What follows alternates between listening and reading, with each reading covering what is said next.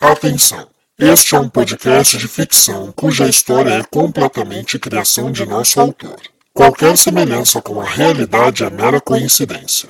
Devemos avisar, porém, que neste podcast poderão haver cenas de violência, agressão, manipulação psicológica e insinuação sexual, e que não é recomendado para menores de 13 anos.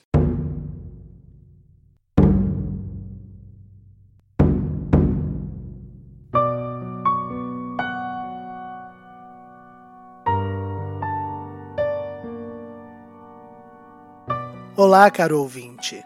Permita-me me apresentar. Eu me chamo Rafael Gama. Sou um ator, diretor e dramaturgo.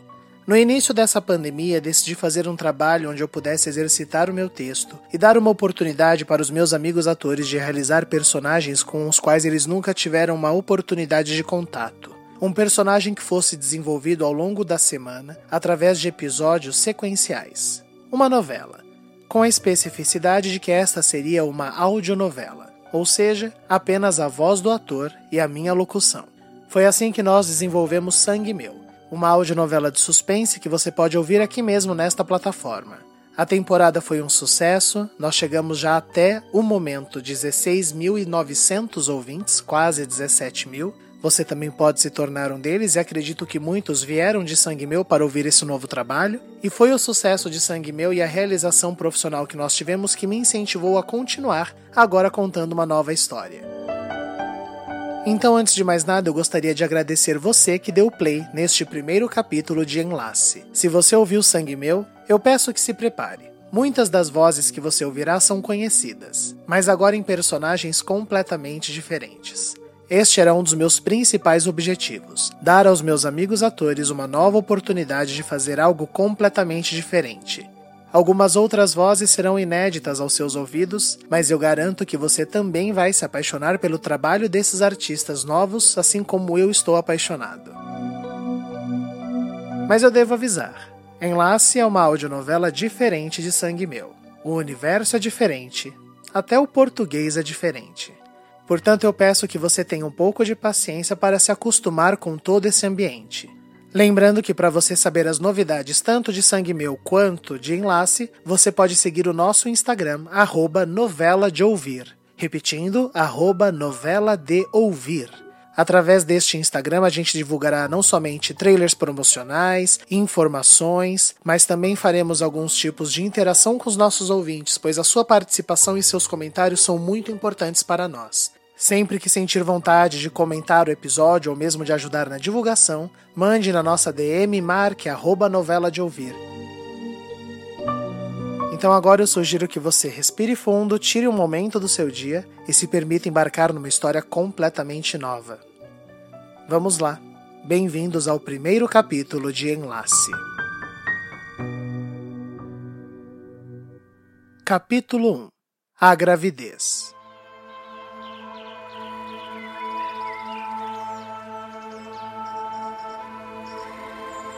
Imagine um mundo mais simples.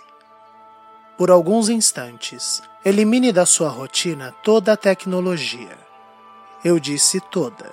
Não somente o celular, a TV, o seu computador, mas também seus eletrodomésticos, seu carro e todos os veículos automotivos. Todos os meios de comunicação que utilizam ondas e antenas. Se você não tivesse tudo isso, o seu trabalho de hoje existiria? Provavelmente não. Então, o que você faria para viver? Lembrando que a ausência de tecnologia também interferiria na sua alimentação, nos seus costumes, e mais ainda, sem qualquer tecnologia, a sua formação seria outra. Agora elimine do seu convívio social todas as pessoas que você conheceu graças ao seu trabalho moderno, sua formação acadêmica moderna, a viagens que você fez de avião, baladas eletrônicas. Quantas pessoas sobram? O que eu quero dizer é que nossa vida é plural, é imersa de informação, matéria e de necessidades que não existiam há um tempo atrás. Um tempo onde viver era um trabalho braçal, onde o seu mundo era o que havia a seu redor, onde seu vizinho não podia fazer a mesma função que você, senão algo faltaria para sobreviver naquele meio. Cada um cuidando de algo, para que o todo funcionasse. Conseguiu entender esse mecanismo? Conseguiu visualizar esse mundo? Ótimo! Então você visualizou redenção.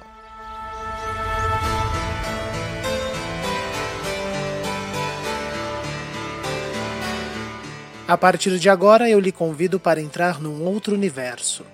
Um universo onde as necessidades são mais vitais, onde as relações são mais íntimas.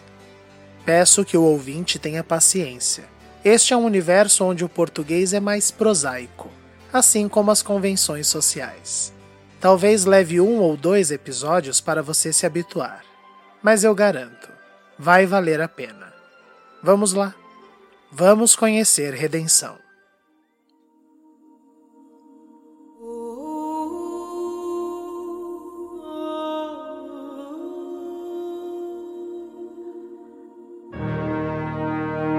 Trinta habitantes. Esse era o total de pessoas que conviviam neste microcosmos. Cada casa é responsável por uma necessidade da comunidade, ou seja, Alguns cuidam de plantio e colheita, outros de pecuária, alguns da manufaturação de alimentos, outros do tratamento da água, saneamento, extração de óleos e combustíveis bases para as lamparinas e tochas, tecidos e vestimentas, artesãos para utensílios domésticos e armas, medicina e farmacêutica boticária, administração e divisão de cada item. Cada família era essencial para o bom funcionamento de redenção como funcionava bem. Nenhum crime, nenhum roubo ou assalto. As poucas surpresas ruins eram acidentes de trabalho ou fatalidades imprevisíveis. De resto, cada habitante era grato e fiel à sua função. Em Redenção nunca se ouviu falar em vírus. O vilarejo e seu isolamento garantiam a naturalidade de tudo o que consumiam e o saudável convívio de seus habitantes. O hospital vivia vazio era às vezes um desarranjo por um exagero numa festança, ou uma dor de cabeça, uma cólica menstrual mais intensa, e só. Em redenção, nem delegacia havia. Não tinha motivo. Era o paraíso. Um paraíso controlado, intocável, perfeito. Durante a trama de enlace, o ouvinte conhecerá cada um dos 30 habitantes de Redenção. Mas hoje eu gostaria de apresentar as famílias centrais, as personagens que trilharão esse tortuoso caminho pelo qual estamos prestes a entrar. Sim, tortuoso. Afinal, nada pode ser tão perfeito assim. Comecemos pela família com sorte.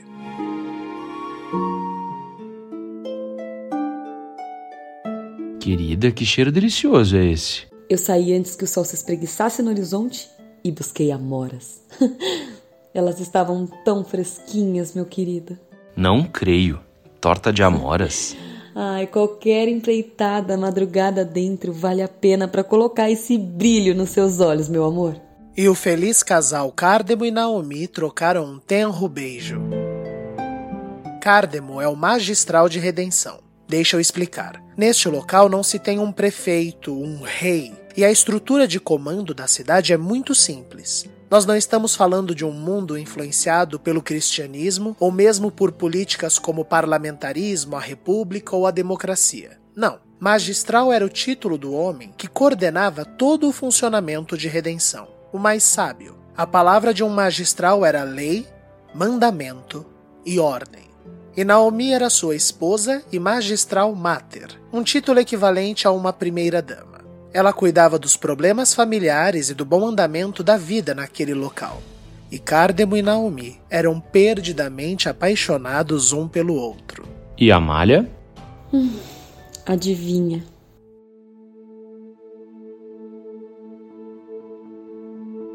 Quando a luz vem e, e banha nossos prados, a sua a sua força estonteante atordoa, entontece.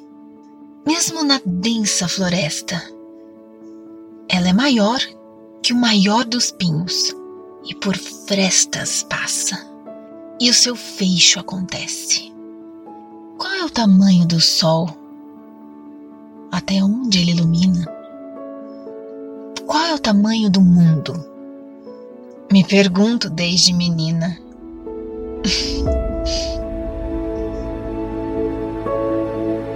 A cada verso de seu poema, Amália anotava em seu caderno. Fazer poemas ajudava a menina já moça a acalmar o seu coração. Amália estava perto de seus 16 anos, e o que antes eram perguntas efusivas de uma criança curiosa, agora se tornavam angústias. Frequentemente elas fazia para seu pai ou para sua mãe, mas era censurada. O mundo é aquilo que os olhos veem, Amália. Ponto e basta. Quem questiona a vida encontra a morte. Entendeste? Desde pequena, Amália aprendeu a rimar e a fazer poemas. Então despejava neles as suas angústias e conseguia enfrentar mais um dia de subserviência e retidão. Bom dia, mundo. Bom dia, redenção. Filha, desejo um. Air, papai! Amália, Cárdemo e Naomi. Estes eram os consorte. Na frente de sua casa vivia outra importante família para a nossa história: os Canavares. Bom dia, papai. Bom dia, meu filho. Pegas o leite? Pode deixar. Eu deixei a massa do pão a descansar durante a nossa dormida. É só acender a lenha agora. Tu és mais do que esperado, meu filho. Que alegria ter você. Ah, não por isso, papai. Tua mãe, de onde nos vê, sorri. Assim espero. Hélio Canavares era o justo distribuinte de redenção. A função de um justo distribuinte era distribuir tudo o que era produzido no local. Era de Hélio a função de controlar a produção de redenção e decidir quanto cada família deveria receber para viver em conforto e harmonia. Viúvo, Hélio cuidava de seu filho Vicente, outro jovem com recém-feitos 16 anos, e o preparava para que um dia pudesse lhe passar a trabalhosa função. Vicente era um rapaz solícito, responsável, educado, mas também. Ai, eu aposto que ela já entrou. Perdi o seu primeiro sorriso do dia. Oh, vida! Era apaixonado por Amália, os consórtios Canavares. Duas famílias vivendo em perfeita harmonia, como eram todas as de redenção. Ou quase.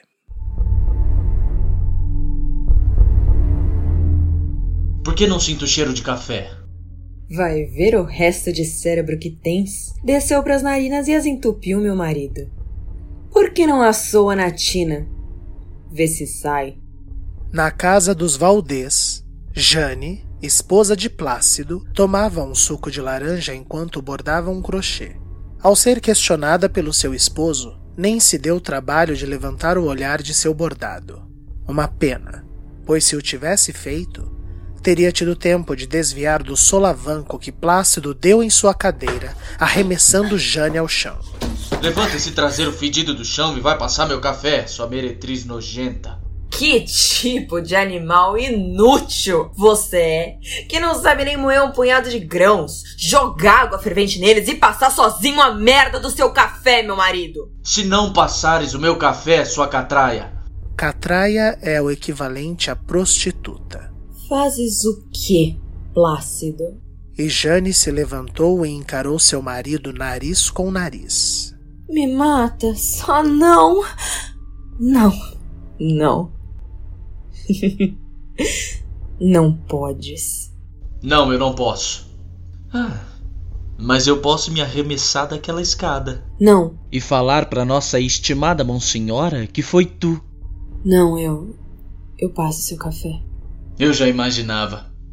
E lave esse rosto. Sua feiura está particularmente nojenta hoje. Jane, derrotada, saiu para o lavabo, onde lavou o rosto, mas teve de súbito um mal-estar.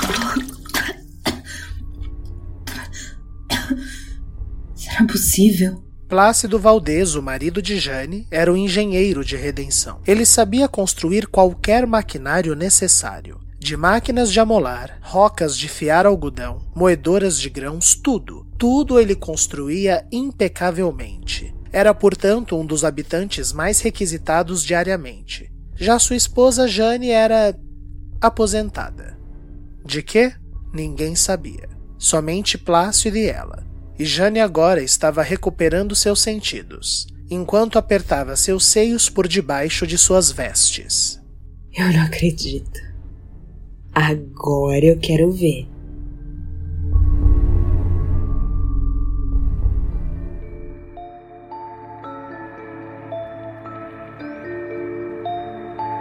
Plácido havia falado da Monsenhora de Redenção. Este era o cargo de Adalgisa Bastos.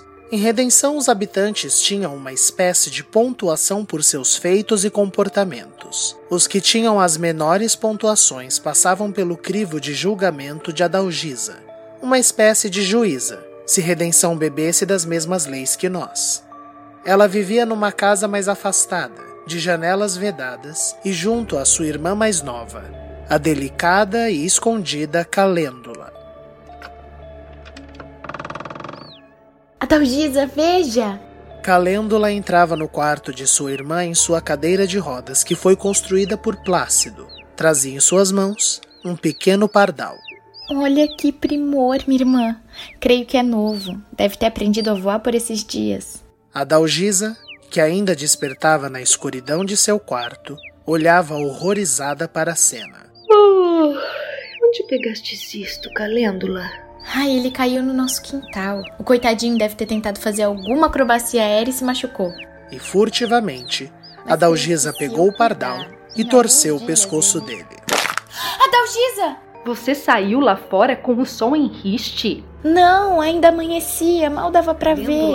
Calêndula, calêndula, calêndula, meu doce, você sabe muito bem que não podes com sol. A sua pele poderia estar coberta de bolhas neste exato momento. E ainda, e ainda me pegas um bicho selvagem que pode ter no bico ou nas patas uma infinidade de pragas que. E aos prantos, a Dalgisa abraçou sua frágil irmã.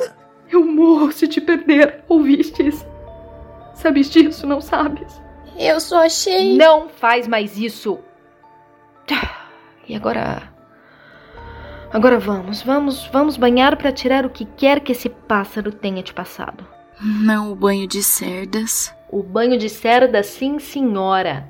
Quando fazia suas estripulias, a Dalgisa tinha que banhar Calêndula usando um esfregão de cerdas de aço que arranhavam toda a pele da menina mas era, de acordo com a médica da cidade, a única coisa que arrancava a camada superficial da pele que possa ter tido algum contato com algo pestilento.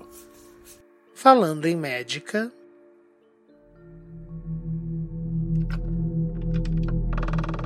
Bom dia, mamãe. Sai do meu quarto, seu borra-botas insosso. Perdão, o café está servido. O café está servido já. Vá! Elis Boaventura era médica de redenção. Cuidava do desértico hospital e fazia às vezes de farmacêutica, ou melhor dizendo, boticária. Seus óleos, ungüentos, chás e pomadas eram tiro e queda. Elis era zelosa e prestativa com cada um dos habitantes, menos com seus filhos. O esperto Demóstenes, que era assistente do magistral, e o inocente Alcebíades, o faz-tudo de redenção. Quem via a educação e o zelo da doutora Elis no hospital não fazia ideia do tipo de mãe que ela era. Falei para não acordá-la. O café ia esfriar e ela detesta o café frio. Horas, pior que quentasse. Quantas vezes eu terei que te repreender para que não acorde a bruaca, hein, Alcebiades? Às vezes eu penso se não tens algum retardo. Eu já pedi mil vezes pra curandeirinha avaliá-lo melhor, porque eu estou quase certo de que tens alguma deficiência intelectual grave. Não precisa me ofender, Demóstenes. Não, meu irmão. Não é ofensa. Dizer que tu és imbecil, ignóbil, inútil, abobalhado, afrescalhado, retardado ou até mesmo abjeto não é ofensa é apenas escrevê-lo. Vejo que já estão de carícias. Bom dia, mamãe. O café está pronto, mamãe. Você já disse isso no meu quarto, menininha. Quer mingau? Serve logo essa gororoba. De cabeça baixa, Alcebíade serviu o café e uma tigela de mingau de aveia. Elis provou uma colherada e arremessou o mingau na cara de seu filho. Mexeste esta porcaria de mingau com o quê? Teu pênis? Está com gosto estranho, ceboso. Faça outro, enquanto eu como uma broa. Sim, senhora. Mexeu com pênis, ah, mamãe. Só a senhora para me fazer rir logo cedo. Falando em pênis, como vai o do magistral, Demóstenes? Demóstenes ficou rapidamente sério e se levantou da mesa ofendido. Quando tiveres um tempo naquele hospital vazio, separa uns 15 minutos, minha mãe. E vá merda! E se retirou. Estes eram os Boaventura na intimidade de seu lar. Eu sei que o ouvinte deve estar pensando neste momento. Perfeição onde? É, caro ouvinte, talvez o título desta novela fez você acreditar que ouviria um romance. Talvez o clima bucólico e quase medieval fez você imaginar que esta seria uma história de cavalheiros e reinados. Mas não se engane. Assim como a perfeição de redenção, esse clima todo é só uma embalagem. Que fique claro, o que você está começando hoje é uma novela de terror. E acredite, para uma história de terror, redenção é o lugar perfeito.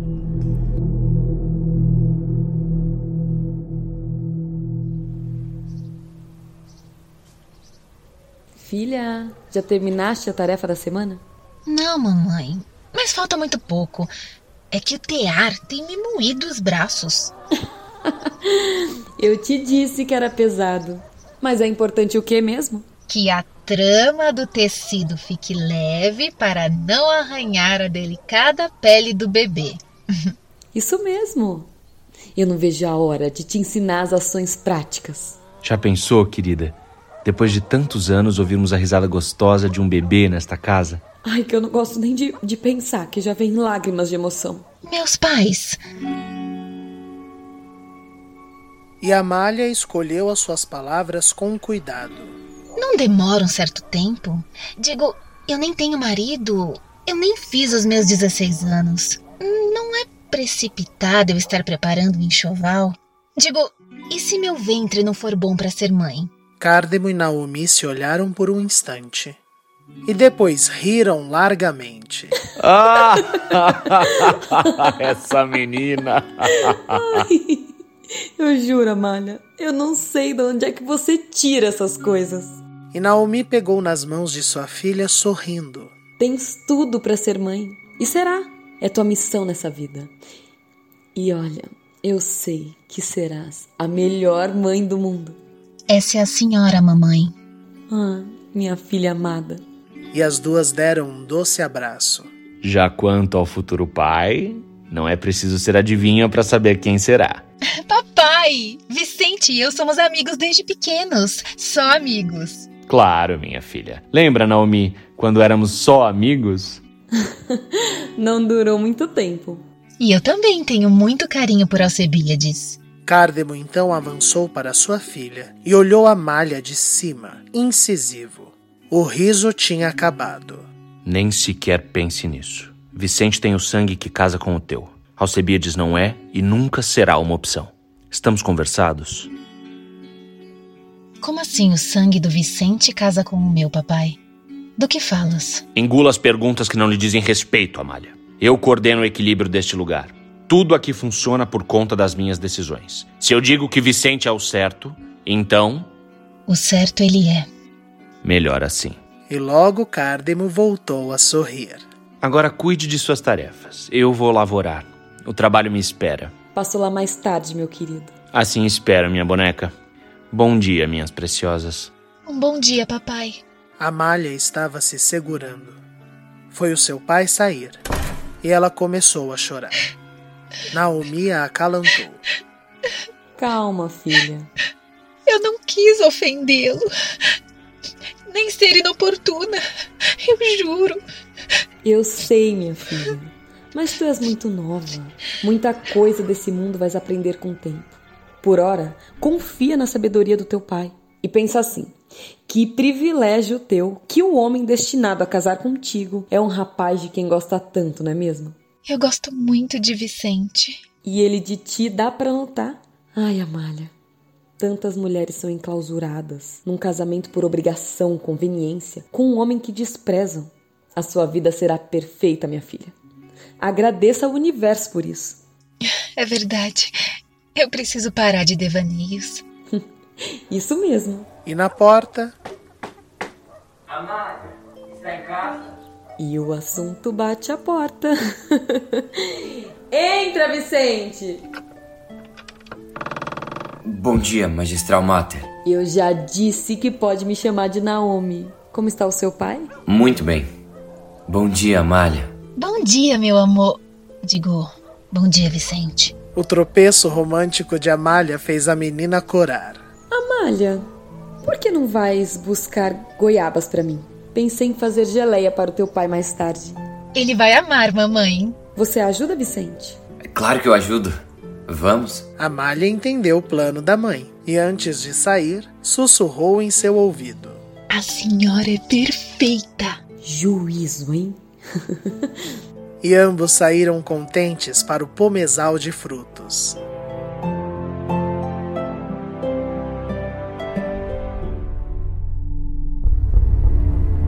Na casa dos Valdez, Plácido terminava o café quando Jane jogou em sua frente uma manta de tricô bordada com desenhos de nuvens. O que é isto? Estou grávida, meu amor. O sangue se esvaiu do rosto de Plácido. Como é? Ah, estou enjoando, o período está atrasado, seios inchando. Aconteceu! Finalmente aconteceu. Plácido estava horrorizado. Não sabia o que dizer. Jane, no entanto, tinha um sorriso de canto a canto. Pro hospital. Agora.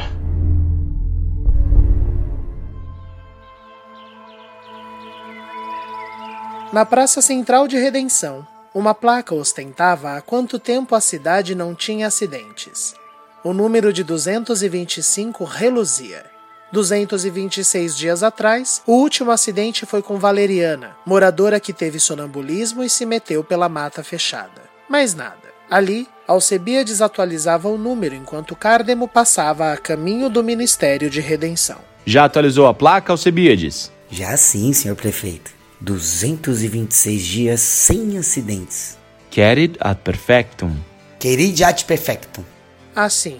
Desculpem, mas eu preciso explicar. O latim era usado pelo clã mandatorial da cidade, ou seja, os habitantes que tomavam as decisões. Os demais habitantes aprendiam algumas frases de comando. Aos poucos eu irei traduzindo para o ouvinte essas frases. Por enquanto, vamos apenas apreciar a sensação. Querideat perfectum. Bom dia, magistral. Bom dia, Demóstenes. Na porta do ministério, Demóstenes aguardava o seu chefe com uma xícara de café e alguns papéis. Já temos a lista de suplícios? Sim, senhor. São poucos hoje, e creio que simples. Todos os dias, Cardemo tinha uma agenda de habitantes que vinham lhe pedir algum auxílio com algo ou trazer algum problema.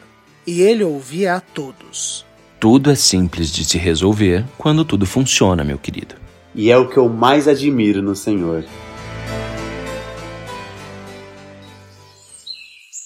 Vicente.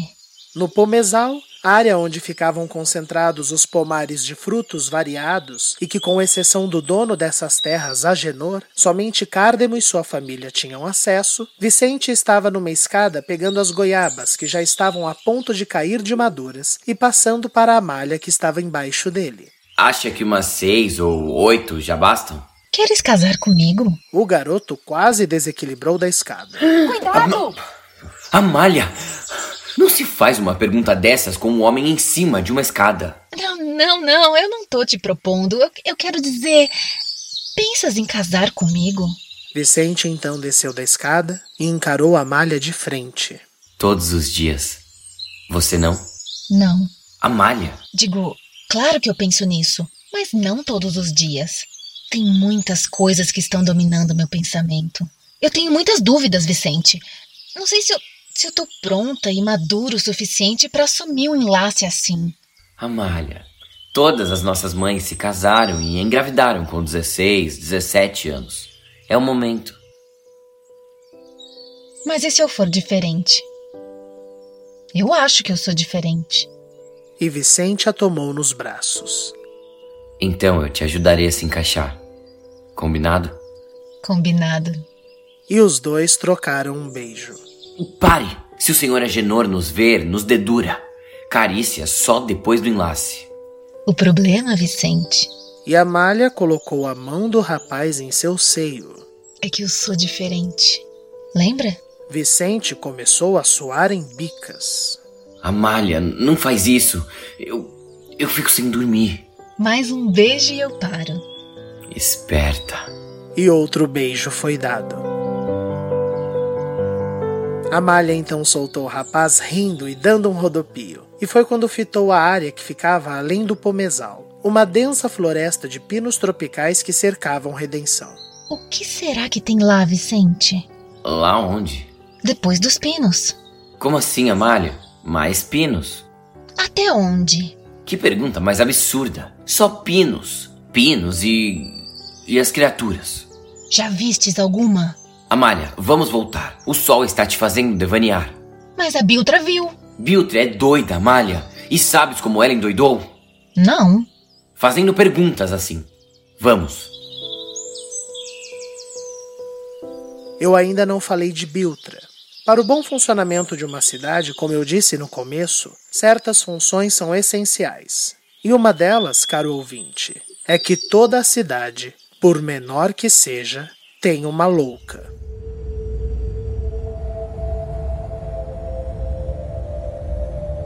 Sol esquisito. Olha isso. Esquisito. Brilhando amarelo demais. Esquisito. Vai queimar a cabeça de gente desatenta.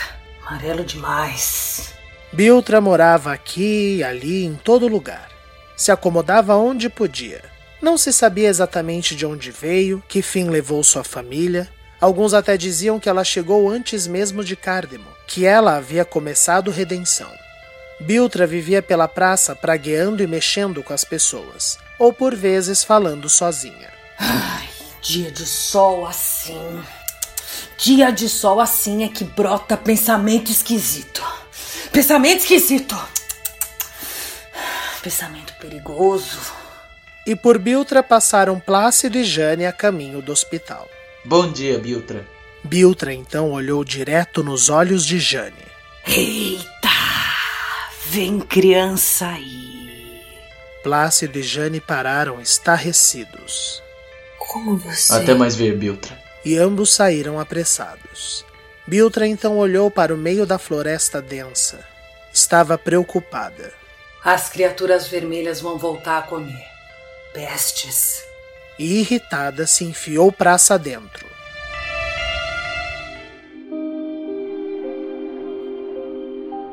No hospital, a doutora Elis também foi pega de surpresa. Tem certeza? Grávida, doutora. Período atrasado, enjoos, seios inchando. Pode ser outra coisa, não pode, doutora? Eu preciso avaliar. Pela urina eu posso descobrir. Ah, jura, doutora? Como? Cor, aroma, reação com anil, mercúrio. Coisas de boticário, Jane. Urine nessa vasilha para mim. Sim, senhora. E debochadamente, Jane foi ao banheiro. Plácido, se for verdade. Eu sei, doutora. Eu sei. E meia hora depois, a doutora Elisa interrompia os suplícios que Cardemo recebia com a alarmante notícia. Tem certeza? Absoluta. Jane está grávida. Aquela desgraçada! O que faremos, magistral? O que mais podemos fazer? Vamos reunir o clã mandatorial. Eu aviso Plácido e o Hélio. Hoje, na décima batida. Tantum tidinta. Tantum tidinta. E a doutora saiu enquanto seu filho entrava na sala. Algum problema, magistral? Demóstenes, vá à casa da Monsenhora Dalgisa. Informe que teremos reunião. Na porta de sua casa, a Dalgisa atendia confusa a visita do assistente de Cardemo. Ele informou algo mais, Demóstenes? Não, monsenhora. Só sei que foi decidido isso após uma visita inesperada de minha mãe. Alguma novidade no hospital, então? Tudo bem. Na décima batida, certo? Tantum tidinta. Tantum tidinta. E ao fechar a porta, a Dalgisa se surpreendeu com Calêndula atrás dela. O que falei de tentar ouvir minhas conversas? Era o Demóstenes. Ele é tão bonito. Pare com isso, meu amor. Você é uma criança. E não é bom que conheça essas pessoas, elas podem te infectar com algo. Vai sair hoje? É coisa rápida. Ai, não. Não me diga que irão alimentar as criaturas. Ai, eu tenho tanto medo. Calma, meu amor, é preciso.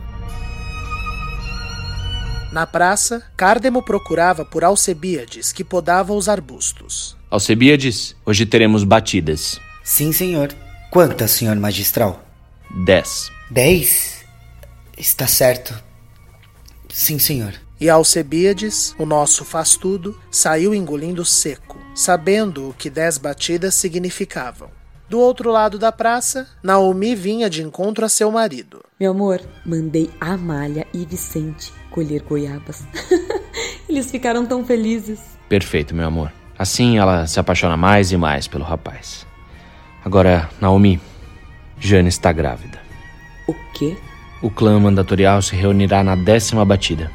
Enquanto isso, podes cuidar do subsolo para mim? Claro, meu querido.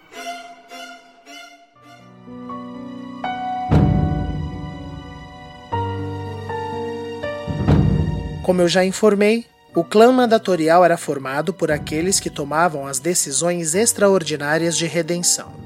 A gravidez de Jane trazia um risco para o equilíbrio daquela cidade e todos sabiam disso. Por isso, Naomi prontamente entrou no ministério e desceu ao subsolo, ou melhor dizendo, o calabouço, onde um desmaiado costureiro gaetano estava amarrado, com seu sangue sendo retirado por uma bomba. Ele mal conseguiu abrir os olhos ao ver Naomi se aproximar com um sorriso. Bom dia, Gaetano. Vou trocar sua sonda de retirada por uma de alimentação. Olha que maravilha. Vai comer o dia todo. Afinal, hoje o sofrimento acaba. Gaetano começou a chorar de desespero, o que trouxe no rosto de Naomi um largo sorriso. Calma, calma. Ah, você sabia que seria assim, Gaetano. No alto da cidade, um tambor do ministério, que ficava localizado na maior cúpula, foi tocado por Alcebíades, anunciando a primeira batida. O destino de Gaetano e da gestação de Jane deveriam ser decididos naquela noite, e o que fosse concluído pelo clã mandatorial, redenção acataria. Mas o que eles fariam? Quem era Gaetano e por que estava preso desse jeito? Por que Jane estava tão feliz com a notícia da gravidez enquanto os outros se alarmavam? Eu não vejo a hora de lhes contar tudo isso. Mas por hoje.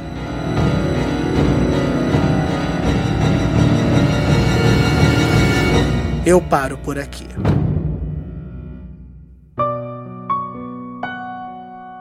Roteiro e narração: Rafael Gama. Elenco fixo: Aline Neves, Aline Penteado, Gabriel Vernucci, Giovanni Pilan, Ellen Kazan, João Paulo Lourenço, Júlia Zan, Mariana Guazelli, Mariana Rocha, Rafael Alvim, Tássia Melo, Vinícius Torres, Vitor Nono e Zé Gui Bueno. A trilha de abertura e encerramento de cada episódio é uma música original cujos arranjos são composição do maestro Jonathan Harold. Este podcast é uma produção TV Gama. Para entrar em contato com a produção, favor enviar e-mail para contatotvgama@gmail.com. Repetindo, contatotvgama@gmail.com. Para maiores informações desta e de outras áudios-novelas de nossa produção, por favor sigam o nosso Instagram, arroba novela de ouvir. Repetindo, arroba novela de ouvir. Para entrar em contato com o autor, localizá-lo através do Instagram, arroba o Rafael Gama, Rafael com PH. Você pode contribuir para este projeto com doações espontâneas. Para tal, utilize o site apoia.se barra sangue meu. Os episódios de enlace serão publicados todas as terças-feiras, à uma da tarde. Eu espero vocês na próxima terça-feira. Até lá, tenham todos uma excelente semana.